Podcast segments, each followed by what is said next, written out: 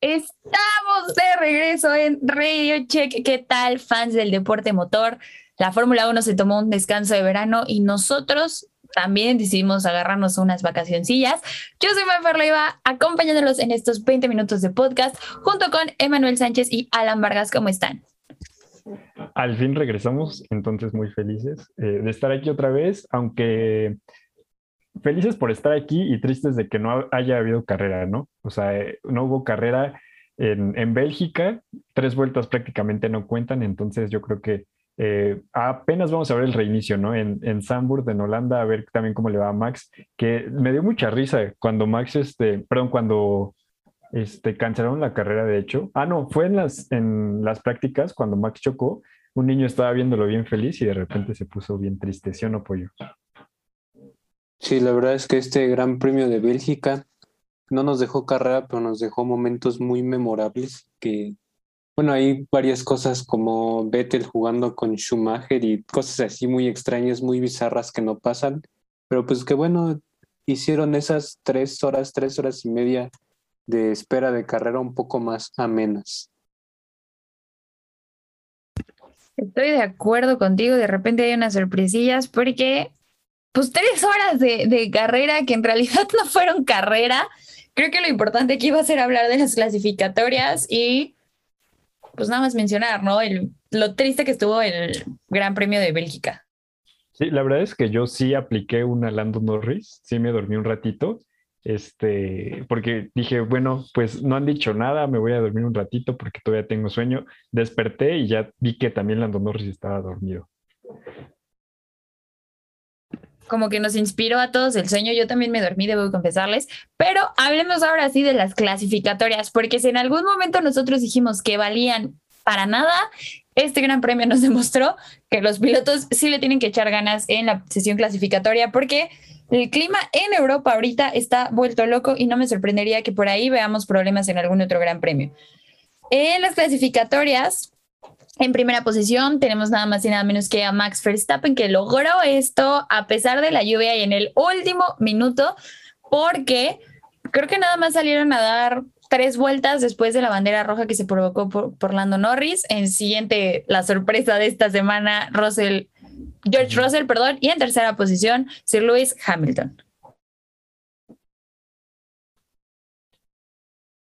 Sí, la verdad es que estuvo muy rara, como decías, y creo que también algo que, que muchos no vimos y que pudo haber pasado también en la clasificación es que Betel había dicho, ¿no? Que, que desplegaran la bandera roja porque no se podía conducir en esas circunstancias y acto seguido, Lando Norris es cuando choca, ¿no? Y ahí este Betel justamente después del choque es el siguiente piloto que pasa y les, les dice que él les había dicho que, que tenía que haber bandera roja, pero en mi opinión si hubiera habido bandera roja en ese momento, tampoco se hubiera corrido la clasificación porque era el mismo escenario que se vio en la carrera de que estaba la lluvia y la lluvia no iba a parar en todo el día. Entonces, si había bandera roja, también hubieran pospuesto la clasificación y seguirla posponiendo. Y, yo creo que evidente, eh, bueno, este, inevitablemente tampoco se hubiera corrido. Entonces, yo creo que ahí la FIA hizo una buena decisión y la verdad es que aquí sí se vio la habilidad de cada piloto, ¿no? Porque sabemos que Spa es uno de los circuitos con, bueno, donde requieres más técnica y en un escenario así, con lluvia prácticamente, con, con sectores eh, inundados, con, con, charcos grandes, pues aquí se vio que de qué está hecho Russell, ¿no? Por fin brilló, pero yo me quedé con un poco de ganas de ver más acerca de, de Lando Norris, porque creo que se puede haber llevado la pole si no hubiera sido por su accidente, porque había quedado uno en la Q1 y en la Q2 y para la Q3 que pues se puso un poco más feo el, el, clima. Creo que no estaba tan mal como el domingo, pero sí estuvo bastante desagradable. Pues fue el primero en salir y eso le, le costó. Por ahí el choque que decían. Y pues ahora sí que yo no le aplaudo nada esta semana a Michael Massey ni a nadie de, de esa directiva, pero bueno, ahí se lo dejamos. Como siempre, ¿no? La FIA dando de qué hablar. Eh, yo creo que es algo eh, que siempre va a haber, porque ya dado de qué hablar en otras carreras, pues obviamente con lo que pasó entre Hamilton y, y ahí se fue el nombre, y Max. Verstappen. Ándale, Verstappen era el nombre. Y ahorita, o sea, también algo que afectó a Mercedes eh, fue la carrera pasada, porque Bottas, recordemos que estaba penalizado, entonces bajó hasta el lugar 12 y eso hizo que ya no puntuara en esta carrera. Entonces, yo creo que aquí, pues obviamente se vio la mano de la FIA, pero me parece que eso sí fue, fue merecido, porque le arruinó la carrera prácticamente cuatro pilotos, Bottas. Sí, ahí estoy de acuerdo contigo. Creo que ese fue un castigo justo junto con el de Lance Stroll. Recordar que él salió en última posición por lo mismo. Y el que sí me dolió, regresando un poquito a lo, de, a lo de Lando Norris, pues al final creo que fue un choque fortísimo por lo que dijo Sebastián Fetel, que no sacaron la, la bandera roja a tiempo. Aunque le bajaran cinco posiciones, pues creo que nos dolió a todos. De una P10 a empezar P15, pues sí es un poquito. Bueno, no, más bien de P9 empezar P14 estuvo como complicado ahí, pero pues al final los cambios eh, que le hicieron al monoplaza con la caja de cambios, si no me equivoco, fueron lo que le costaron estas cinco posiciones, que también ahí abrió la conversación para hacer cambios en el park, en el sí, Park Farmé de, de, de la FIA. Sí, esta amonestación, pues ahora sí que le costó mucho a Lando, que fue un accidente que, que pues no le podemos atribuir totalmente la culpa a él por las condiciones que estaban y porque no se sacó la bandera roja. Y pues esas cinco posiciones lo evitó de puntuar en una carrera de tres vueltas y que, que pues solo, no, no, no sé para qué dieron esos puntos, la verdad, pero bueno. Entonces queda igual ese, ese, esa pelea por, por el tercer lugar. Entonces, pues queda ahí parejito y ya me revolví, no me acuerdo qué iba a decir. Iba a decir algo de Lando, pero síganle ustedes. Que iba que volaba. nada más aquí este, un término un poquito técnico de lo que mencionas de Park Fremes, y si no conocen esta regla, prácticamente es una norma que te dice que eh, después de la clasificación se pueden tocar muy pocas cosas en la configuración del monoplaza, eh, ajustes pequeñitos, como obviamente rellenar, el combustible, eh, hacer pequeños cambios, pero así ligeros cambios nada más en la inclinación de alerones y ajustar frenos. Nada más eso se permite. Si haces otra, otro ajuste, ahí es, cuando, ahí es cuando ya te penalizan. Justamente, qué bueno que hiciste la aclaración. Yo la primera vez que lo escuché tuve que investigar y ahí para que se lleven el dato de breviario cultural, se llama Parc Fermé porque antes, en, en, la, años, en la década de 1950 y tantos, fue, no tiene tanto que hicieron el cambio de la regla, se tenían que estacionar los, los monoplazas en un parque justamente y la Fórmula 1 lo cerraba para asegurar que ningún piloto ni ninguna escudería le hiciera algún cambio fuera de los permitidos a su monoplaza. Y después de este pequeño breviario cultural, aquí se nos está yendo a hablar de otro Mercedes que qué bárbaro ya habíamos dicho que no daba una, que lo extrañábamos en las posiciones arriba y nos sorprende la clasificatoria Daniel Richardo colocándose en cuarta posición.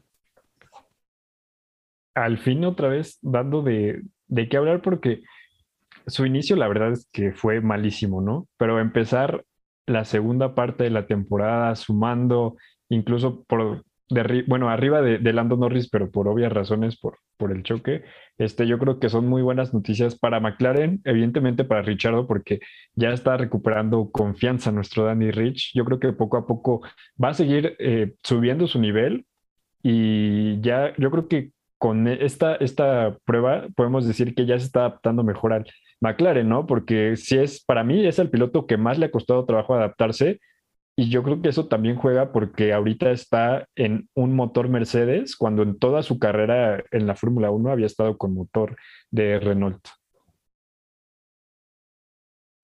Sí, creo que es algo que veníamos mencionando, que al final el cambio de motor le pesó, pero sobre todo el McLaren, que fue como ahí complicado eh, la adaptación.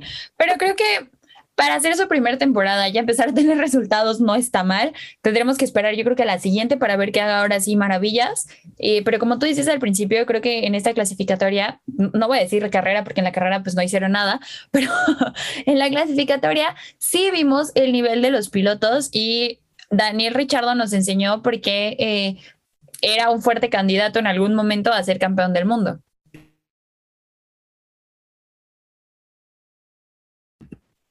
Y creo que ya lo mencionábamos al principio, lo de George Russell, que fue sorprendente, pero creo que aquí también es importante mencionar eh, que por primera vez, bueno, que por primera vez en la temporada estamos viendo un Williams en eh, la primera fila. Y lo que le rompió el corazón a los fanáticos de Mercedes es que pasó a los dos Mercedes teniendo un monoplaza como el Williams, que sabíamos que en realidad pues no rendía. No rendía y también vimos que su fortaleza es en lluvia, ¿no? O sea, no solo para, para el Williams, en general para los monoplazas que, que no le pueden competir a, un Mercedes, a un Red Bull. Vemos aquí que este escenario es ideal porque también Vettel en posición 5, eh, después eh, los Alfa Tauri, creo que en general esta clasificación ha sido la más diversa, diría yo, porque tenemos prácticamente todas las escuderías dentro de, de las primeras 10 posiciones, a excepción de los Alfa Romeo y los Haas.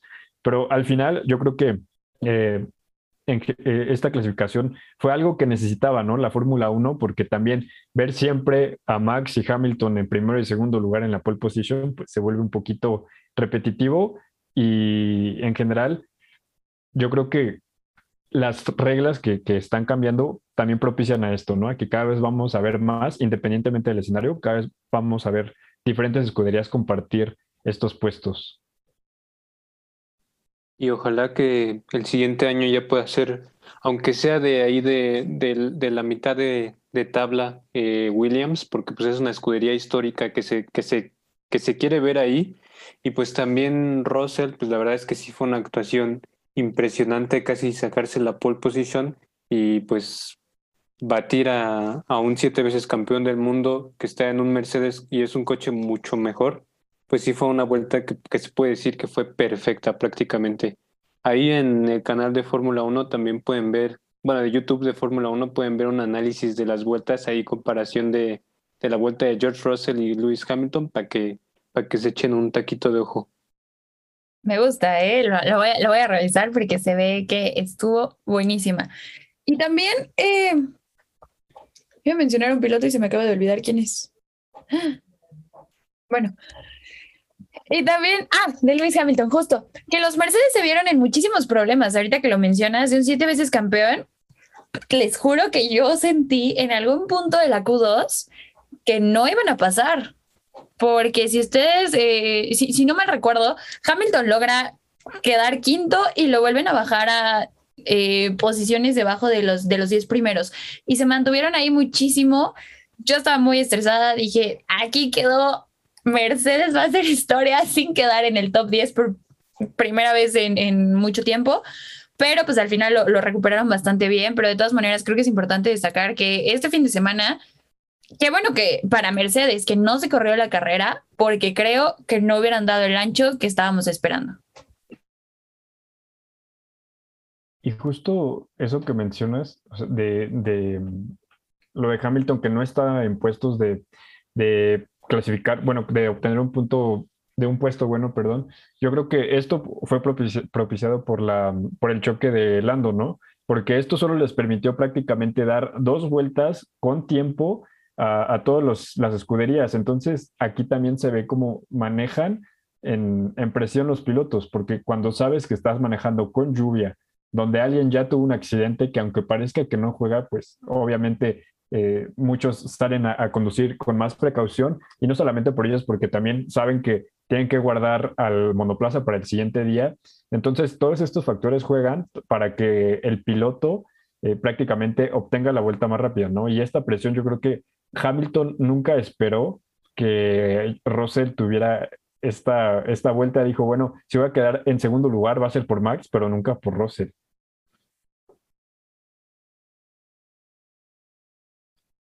Sí, estoy completamente de acuerdo contigo. Creo que fue una sorpresa para todos y sobre todo para estos pilotos de gama alta. También por ahí eh, Leclerc, que queda fuera de los 10 primeros y se veía extremadamente molesto los dos Ferrari que quedaron afuera de los 10, de los 10 sí me sorprendió, aunque ya después eh, Leclerc subió una posición por, el, por la penalización que tuvo Norris. Norris y... Ah, bueno. Pero a ver. Ah, no, yo le iba a preguntar a, Apoyo, o sea, que cómo vio esto de Ferrari, porque sabemos que se estaban jugando eh, prácticamente el lugar, el tercer lugar en la tabla de constructores con McLaren, entonces no tenían que aflojar y en la clasificación les fue mal. Pues sí, la verdad es que, bueno, se hablaba de que para Spa iba a llegar una mejora en, en el motor. Bueno, no, no especialmente una mejora, porque no se puede mejorar el motor durante la temporada, sino un cambio en, en algo, en algo que se supone que iba a hacer que rindían mejor. No les manejo bien el dato ahorita. Y pues creo que en estas condiciones de lluvia no pudo brillar el, el Ferrari con los dos pilotos, que también hay, hay que decirlo. Charles Leclerc necesita un buen día para clasificar bien y Carlos Sainz es mucho mejor en el ritmo de carrera que en la clasificación a comparación de digamos Lando Norris que sabemos que siempre te va a clasificar bien. Entonces pues fue algo sorprendente pero al final de cuentas hicieron puntos con los dos Ferrari mientras que McLaren pues hizo más puntos pero nada más con Daniel Richardo por lo de lo del choque de, de Lando Norris. Y pues ahí sigue todavía muy parejito porque pues, sabemos que son medios puntos una idiotez, pero medios puntos ahí para, para todos los pilotos que quedaron en el top 10. Entonces, no es tan grande la ventaja que saca eh, McLaren de Ferrari. La ventaja que saca nadie, creo, eso de los medios puntos no le convino a nadie. Ahí estoy de acuerdo contigo. Y creo que justo hablando de la carrera, es importante mencionarles que, o sea, porque creo que muchos tenían la duda, ¿no? De, es que ¿por qué dicen que sí fue carrera o por qué sí se otorgaron puntos? ¿Qué hizo como la diferencia? Y es que según la FIA, para que un evento cuente como carrera, se tienen que dar por lo menos dos vueltas, que fue por eso que salieron los pilotos a desfilar atrás del safety car. Y después Michael Massey dijo, ya, regresense a los pits. Y obviamente la carrera no iba a continuar. Ahora, aquí, y la pregunta que les quiero hacer, tuvo que haber podio o por respeto a los fans tuvieron que haber dicho, ¿sabes qué? Pues fueron dos vueltas de exhibición y no vamos a otorgar nada de esta carrera. Por respeto creo yo que no tuvo que haber podio. Digo, lo de las, de los medios puntos pues está en el reglamento y si pasa pues, pues ni modo, ¿no? Pero hacer toda la carrera bajo el safety car pues sí fue un poco de, o sea, no, no digo que haya estado mal, que no se haya corrido la carrera, pero que lo hubieran avisado antes porque pues las condiciones no iban a cambiar y la carrera se iba a seguir retrasando y retrasando hasta que ya no se pudiera correr, hasta, hasta que pues lo intentaron e hicieron esa estupidez porque la verdad es que lo fue. Y Michael Massey me parece una persona bastante, bueno, que no está, que debería este, pensar si está bien capacitada para un puesto así, porque la verdad es que no está haciendo nada bien y pues, no sé, por respeto siento que no, que no tuvo que haber habido que no tuvo que haber premiación por respeto hacia los fans que pagaron dinero para estarse mojando cuatro horas y no ver una carrera. Qué polémico, ¿eh? Qué polémicas declaraciones de, pollo. La verdad es que yo creo que yo estoy a favor de que haya habido podio. ¿Por qué? Porque ya es lo único que le podías dar a los fans. O sea, ya los fans habían pagado su boleto, se mojaron ahí cuatro horas, estuvieron esperando, se emocionaron porque sí iba a haber carrera entre comillas, salieron todos los coches y la verdad es que salieron a desfilar nada más para hacer el mero procedimiento y que les dieran su mitad de puntos a cada quien. Ahora sí que literal solo fueron por su comida y se fueron, ¿no? Pero yo creo que si iban a dar los puntos, al menos que les dieran a los fans el, el honor, diría yo, o sea, el gusto de ver a George Russell en su primer podio, ¿no? Porque lo único que te llevas si tú fuiste al Gran Premio de Bélgica es que fuiste la persona que vio el primer podio de George Russell, ¿no? Algo histórico prácticamente, entonces yo creo que con algo se van a quedar y es con eso, con que vieron a George Russell en el podio. Que no lo vieron correr, pues ya es otra cosa, pero, pero sí, y, o sea, y hablando de respeto del que le debían a los fans, pues para mí, esto ya sí le tienen que devolver sus entradas, como dijo Hamilton, me parece, eh, ahí sí se, les tendrían que reembolsar porque sí, lo que los hicieron esperar, sí fue una, fue una barbaridad. Y creo que ahí lo más polémico es que se hayan otorgado puntos por una carrera que no fue carrera. Y pues yo también, bueno, vi muchos pilotos ahí quejándose de, de los puntos, inclusive ahí Carlos Sainz que llegó a puntuar por, por lo de Lando Norris y por el descuido de Checo Pérez y no sé qué tantas cosas pasaron ahí en el top 10. Inclusive los pilotos dijeron que pusieron puntos que no, que no se merecen porque no corrieron y no dieron un espectáculo como se esperaba, o bueno, para lo que pagan. Entonces, pues ya lanzó el comunicado de la FIA de que van a, a revisar esos, esos, esas reglas para pues ver qué hacer en ese caso. No, y pues es lo justo. Al final, como dicen, sí fue Hamilton el que le dijo que ojalá le regresaran el dinero a los fans, porque pues al final de cuentas no. Es que, es que fue una jalada. Y ahorita que lo mencionas también, bueno, no sé si quieres agregar algo, Emma, sobre esto. Nada más de lo que dijo Pollo y de lo de Sainz, es que Sainz nunca terminó una carrera en Spa. O sea, por alguna otra razón, esta, eh, por la lluvia, pero en otras ocasiones por el monoplaza, nunca ha terminado una carrera completa en Bélgica, entonces yo creo que es una tarea pendiente que tiene Sainz que no se le dio esta, esta vez, entonces yo creo que muy, muy mal sabor de boca para él, más allá de los puntos. Sí, estoy de acuerdo contigo. Justo era algo que quería mencionar. El año pasado, por problemas del monoplaza, le fue bien en clasificatorias, pero por un problema en la caja de cambios ya no pudo participar. Entonces tiene un sabor agridulce en esta pista. Pero eh, mencionaba por ahí, Pollo, lo que sucedió con Checo Pérez. Creo que lo, renuevan justamente el viernes antes de, de, las, de las prácticas, de las segundas prácticas libres, perdón.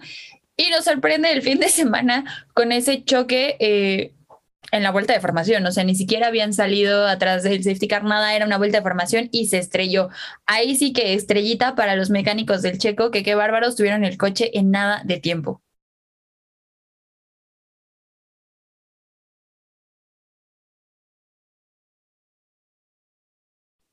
La verdad es que sí le solucionaron ahí muchos problemas a Checo que al final pues no corrió.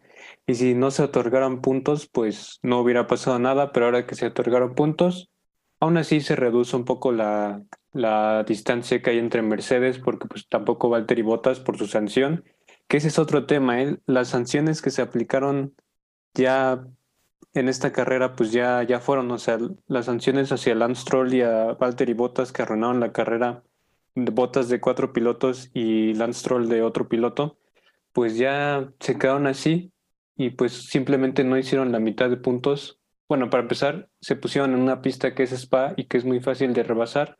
Para empezar ahí ya está medio, pues o sea que no tiene mucho sentido porque al final esos cinco lugares los podía recuperar.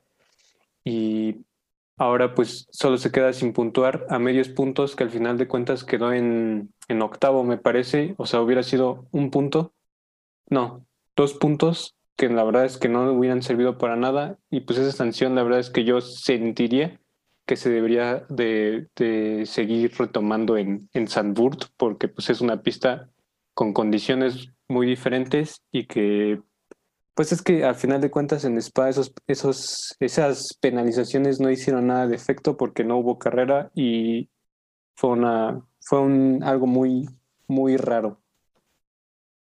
Exacto, pero yo les, les tengo una pregunta. A ver, ¿ustedes creen que existe la maldición de la renovación? Porque Checo renovó automáticamente, ni siquiera había empezado la carrera y ya está afuera, ¿no?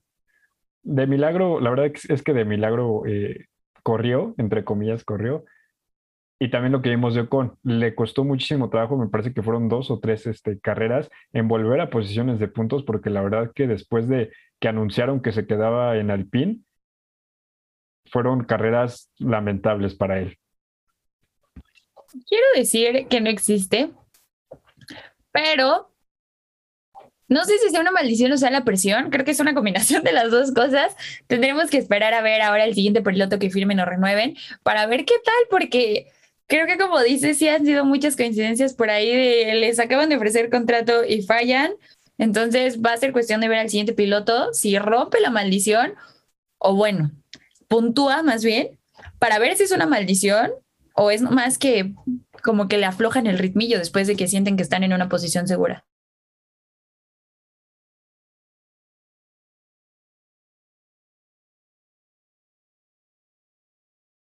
Bueno, creo que Pollo tampoco cree en las maldiciones, al parecer.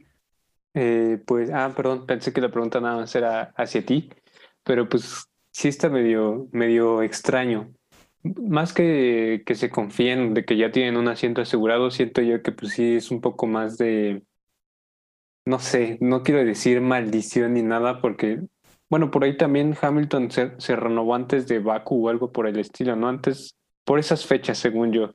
Y pues fue lo de, lo de Baku que no puntuó pero no, no, no recuerdo si sí fue para esa carrera o fue para Austria Pero bueno, sí, sí, sí fue, sí lo consideraría una maldición. Aunque yo no soy mucho de suposiciones.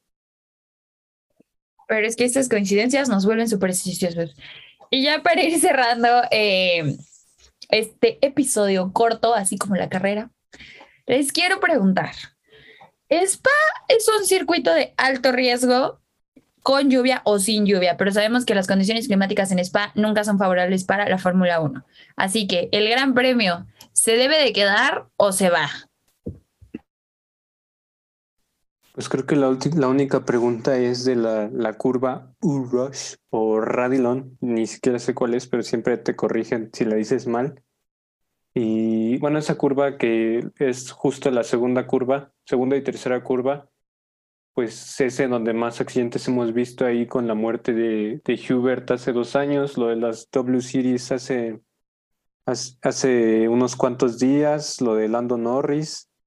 Entonces, pues creo que se tendría que considerar más que nada esa curva. Lo demás del circuito creo que está bien. Hemos visto accidentes, pero ninguno fatal o que se o que haya estado cerca de ser fatal.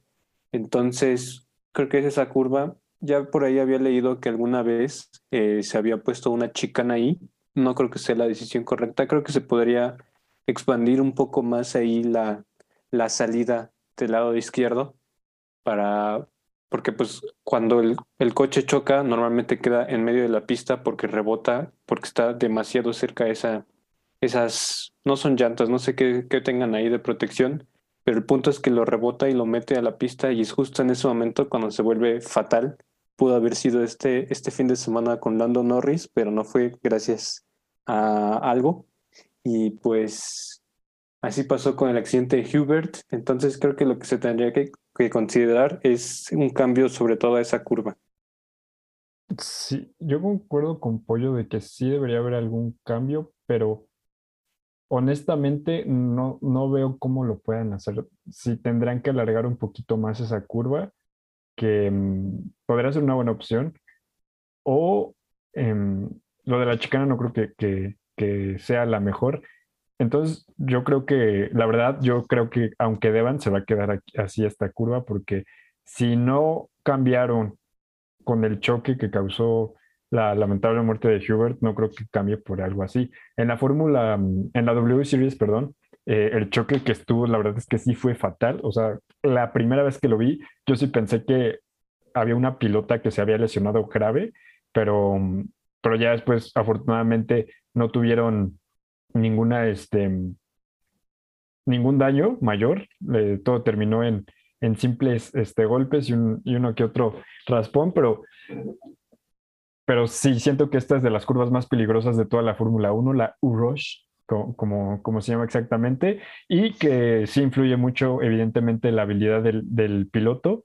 Entonces, yo creo que aunque se tengan que hacer cambios, la Fórmula 1, la FIA, mejor dicho, no creo que haga ninguna regulación, porque si no lo hicieron en, en ese momento donde sí hubo una muerte, en este, yo creo que con menos razón lo harían.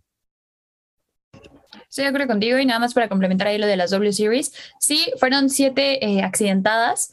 Una de ellas terminó en, en, urgencias, pero todas bien. Ganó por ahí la finlandesa Kimi Lien, entonces enhorabuena para ella. Jamie Chadwick quedó segunda, pero asegura su posición número uno en el campeonato para defender. Y con esto hemos llegado al final de este episodio del Spa Francorchamps. Pero no se despeguen porque venimos con toda la información que tienen que saber para el Gran Premio de, de Sandburg, bueno, más bien el Gran Premio de Países Bajos patrocinado por Heineken, que regresa a la Fórmula 1 después de 36 años. Adiós. Adiós.